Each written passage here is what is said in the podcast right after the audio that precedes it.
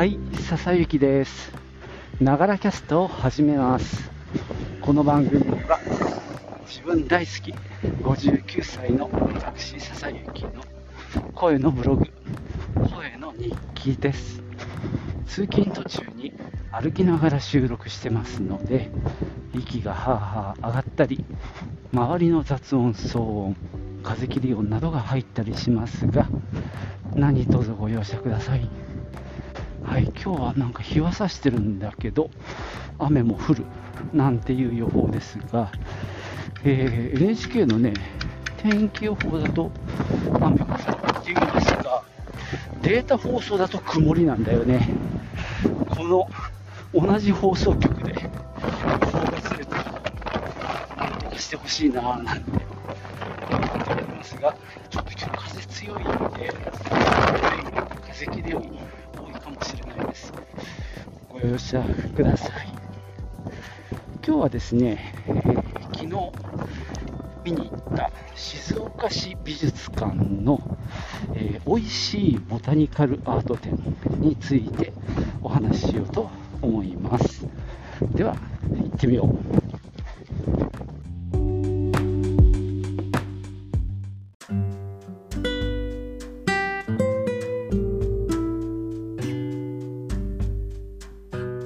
ですね、4月の8日から始まったばかりのこの新しい展覧会、おいしいボタニカルアート展なんですけども、えー静岡駅前の静岡市美術館で開催中です。ボタニカルアートってなんだって話になるんですが、まあ、あのサムネイルにね、えーポスター的なものを貼っときますんで、それでわかるかなと思うんですけども、俺のイメージとしてはこう植物の細密画みたいなものをきれいに彩色した。でも基本的には自然科学とかそういうなんだろう植物学とかそういったきちっとものを描く。だから今朝ドラでやってるあの牧野富太郎さんなんかもやってると思うんだけどまあ、学問の流れとしてきちっと対象物をあの細部まで書き切るっていうのが、まあ、一番大事なんだけどその上で非常に綺麗に彩色、まあ、これもさ別にやっぱりリアリティが重要なんですけどもそれをきちっと綺麗に彩色して見せてアート的な要素も持っているっていう、まあ、植物の絵の一つのジャンルじゃないかなというふうに僕は考えています。この辺のね、ちょっとこの学術的な雰囲気みたいなのが僕は実は好きで、ただ花の絵を描きましたとか、野菜の絵を描きましたっていうのとちょっと違うっていうのがね、ボタニカルアートの、まあ僕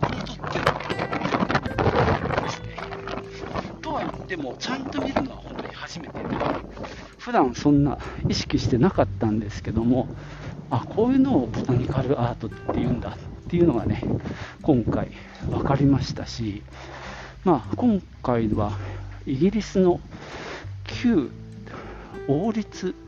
博物館かな、そこのコレクションを見せてもらえるんで、まあ、イギリスのボタニカルアートっていうのが一堂に見られるというね、なかなか貴重なあの展覧会だと思います。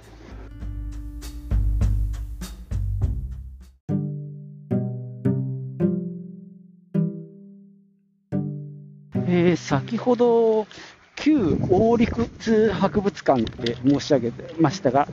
えー正解は旧王立植物園でしたね。まあそちらのコレクションを見る、そんな展覧会になっています。静岡市美術館って、えー入り口から見たときに奥に長い感じの縦長の、あのー敷地になっていてで真ん中で、まあ、あの縦に区切られていてあの大きく U の字を描いて戻ってくるみたいな構成で展示されていることが多いんですね。で全体の構成は6章6つの構成になっていますけども、まあ、主にあの最初の第1、第2がメインで、まあ、3、4、5がその次ぐらいのボリュームで、最後6章はまあ、俺的にはおまけなんですけども、えー、順番に言うと最初、プロローグっていうところは、まあ、あの、食を支える人々の営みっていうテーマで、まあ、あの農耕生活とか市場なんかの絵が描かれていて、なんだろう、あの人々の食生活を支えている、まあ、こう野菜とかね、そ売っている人々の、まあ、普通にここは絵画です。あの、ボタニカルアートに行く前の段階の絵が飾られていて、で、いよいよ第1章は、大地の恵み、野菜、それから第2章、あこれが一つ、あの、写真撮影家になっている、まあ、一番一つの目玉ですね。イギリスで愛された果実。ポモナ・ロンディネンシスっていうタイトルで、えーとね、ウィリアム・フッカーというね、あの方が描いた、あのこれがまさにボタニカルアートのど真ん中なんですけど、その人が、まあ、書いた本、ポモナ・ロンディネンシスの、まあ、原画なんでしょうね、ちょっとここは絵が飾られ49種類のロンドン近郊で栽培されていた、まあ、果物を描いた本らしいんですけども、その中の40枚が、まあ、ここの展覧会では展示されています。ポモナっていうのはですね、あのローマ神話に登場する女神で、果樹とか果物のあの神様らしいです。で、ロンディネンシスは、これロンドンの、ロンドンを意味するみたいです。まあ、どういう変形でロンドンがロンディネンシスになったかは謎なんですけどね。まあ、いずれにしてもロンドン近郊で栽培されていた、まあ、主にリンゴとかプラムとかですね、桃、洋梨、そういった、まあ、リンゴもいろんな品種があるんで、品種ごとにきれいに書き分けられているっていうのでね、ここは写真撮影家なんですね。で、一番奥に突き当たると、今度は日々の暮らしを彩る飲み物っていうことで、えー、っとまあ、ちょっと若干突然なんですが、お茶の世界に入っていきます。あのまあ、紅茶なんかもそうですけども、紅茶やコーヒー、チョコレート、あと砂糖やアルコール、そういったまあ嗜好品ですね、こういったものの、えー、っとボタニカルアートと、あとはそのお茶を飲む道具ですね、茶器関係があの実際にガラスのあのショーケースの中に展示されています。おはようございます。で第4章は憧れの果物ということで、まあ、スイカとかですね、そういったもの。で第5章、ハーブスパイスということで、まあ、その辺がの絵ですね。で最後6章はちょっと唐突ですけどブレジア・クレイ家のレシピ帳とビートン夫人の火星読本ということで多分イギリスの貴族とかえー、そういった方々のちょっと暮らしを見せながら、まあ、レシピなんかを展示したりして終了です。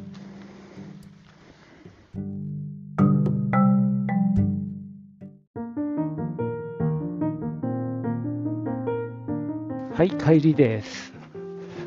今日職場で同僚の女性とこのボタニカルアートの話をしたときに、あの彼女がですね、食えーとね、標本画って言ったんですよね。で非常にこれは言い得て妙だなと思うんですけどもやはりその自然科学的な視点でのその標本を、まあ、きちっと描いた絵っていう意味での標本画っていうのは非常に近いでもまあそれプラスやっぱり美しさみたいなものがあって、まあ、そこがまあボタニカルアートの魅力なのかなっていう気はします。まあ、この展覧会ではその先ほどの写真撮っていいエリアポモナ・ロンディネンシスっていうねロンドン近郊の果物を描いた絵の作者であるウィリアム・フッカーだったかな。その人の、まあ、作品がね非常に多く展示されているわけなんですけどこの人もあのこの旧王立植物園の初代専属画家っていうね非常にあの晴れがましい肩書きを持つ人なんですけども、まあ、この人を筆頭にですね他のボタニカルアートの作家たちがあの紹介されています、まあ、そういった作家目線で見るのも面白いかなと思います。あとはまあその植物あるいは果物にこう絵の説明と同時に果物とかあるいはコーヒーとかさお茶とかハーブとかそういったもののまああの食べ物としての説明っていうのかな。そういったものもされているのでまあ食やまあなんだろう嗜好品？まあお酒も含みますけどハーブスパイスなどに興味のある人にとっても結構面白い展覧会じゃないかなと思いますね。まあ、実はね、その最初の第2章の写真撮るところまでと、その次の章がまさにその嗜好品なんですけど、お茶の話に入っていくんですね。で、まあ、その、主に紅茶の話になるんですけども、それが結局のところ、その、もともとは中国とか、まあ、日本からもだと思うんですけどもお茶っ葉を輸入してたわけだけどそれを結局他の地域でも生産できるっていうことがまあ分かったっていうことでそういったものを栽培するための植民地っていうのがまあできていくわけですね。まあ、それは例えばインドであったりするわけで、まあ、コーヒーとかもそうですよねタバコなんかもそうですし、まあ、ハーブスパイスなんかもそういった植民地とまあまあ非常に関係の深いものなんですね。まあ、僕はこの間 RRR を見たばかりで、まあ、インドがイギリス人に支配されている時代の物語を見たばかりだったんでなんかイギリスに対する何て言うかな嫌悪感というか反感が結構ありましてそのお茶の展示のあたりからだんだんとですねなんかムムムムムっていう気持ちでちょっと見てましたね。まあそこをね掘り下げろっていうわけにはいかないんですけどもね。ただその辺のなんだろう植民地化したことへのなんだろうな反省みたいなものもあってもいいんじゃないかなっていう気はすごくしましたね。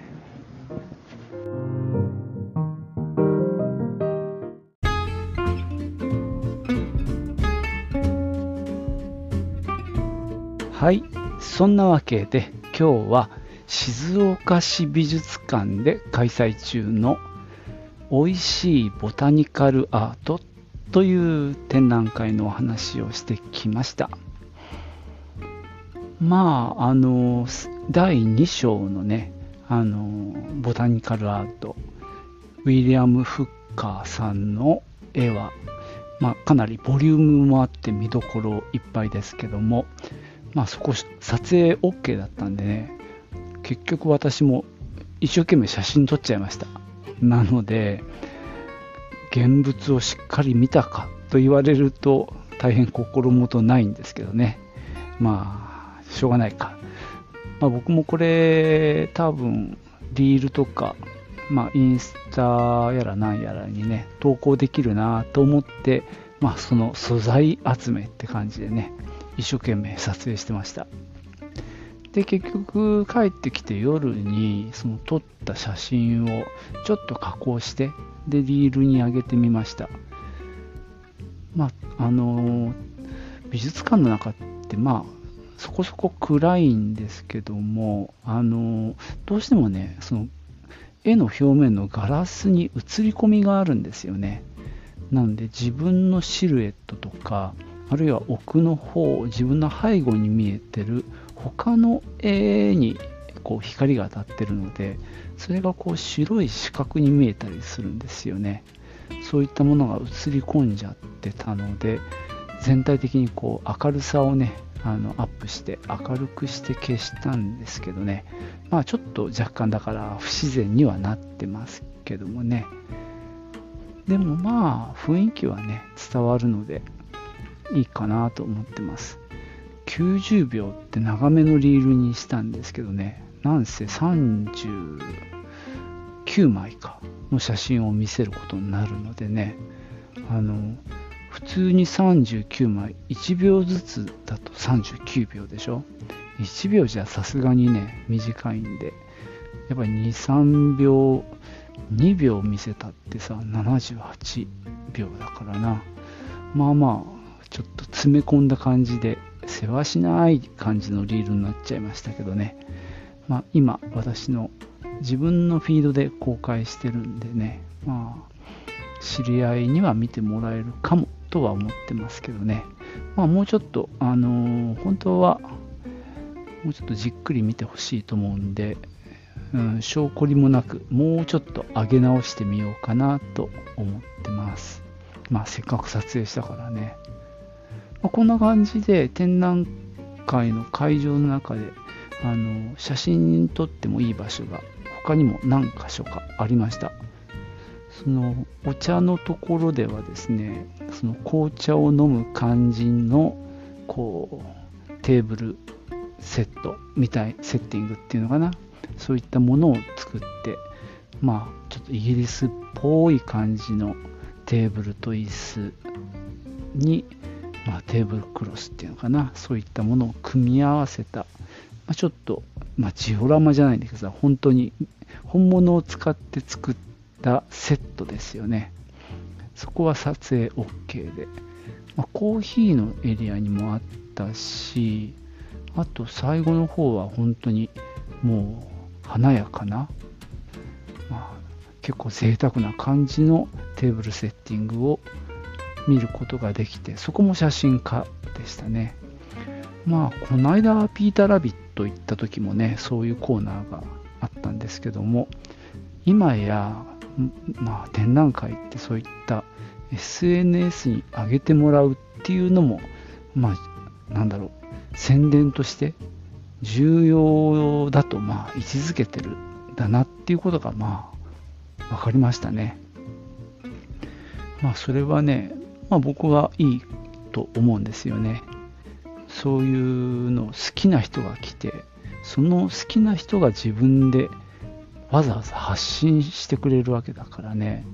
これはもう宣伝効果は大きいと思うんですよねなので、まあ、こうやってエリアを区切ってのその撮影家っていうのは